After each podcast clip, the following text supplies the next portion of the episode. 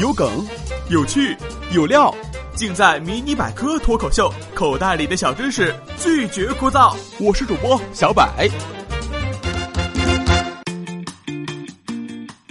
今天经理开会说，我们部门主管要升职。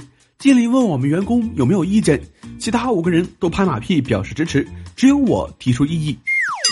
经理说，为了公平起见，我们进行一次无记名投票。投票结果是五个同意，一个反对。不过幸亏是无记名投票，主管应该不知道是我投的反对票吧？哎呀妈呀！中国人在投计数票时，常常用笔画正字，一个正字有五笔，代表五；两个正字就是十，以此类推。这个计数方法简便易懂，很受中国人欢迎。前两天啊，去相亲，遇到一女神，吃饭聊得很愉快，我就问女神：“之前你相过几次亲？”女生从包里掏出一个笔记本，上面写了一行字。我好奇的问：“这是什么？”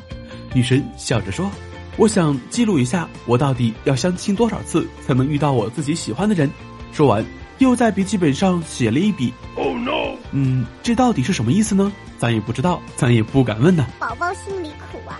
据说这种方法最初是西园私士们记水账牌用的。清末明初，西园又俗称茶园。是人们日常生活中的重要娱乐场所，每天戏园里要迎来很多观众。可是那个时候还没有门票这种东西，戏园就安排暗幕，就是现在所说的服务员在戏园门口招揽看客，领满五位便入座。司事就是记账先生，便在大水牌类似于黑板上面写出一个正字来，并标明暗幕的名字。席前设有八仙桌，看客们可边品茶看戏。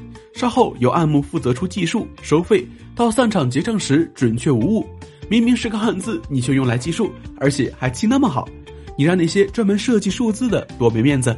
First blood。不过这个方法随着戏院实行门票制而被废弃，但作为一种简明易懂、方便的计数法，一直流行于民间。到现在，很多中国人在统计选票、清点财物的时候，都还保持着用正字计数的习惯。随着网络和社交软件的发展。投票技术已经不是大家关心的问题了，大家更关心的是怎么拉票。没在朋友圈里给人家投过票的人生，不是一个完整的人生。好了，今天的节目就先到这里了。你还想知道哪些小知识呢？评论区留言告诉我们吧。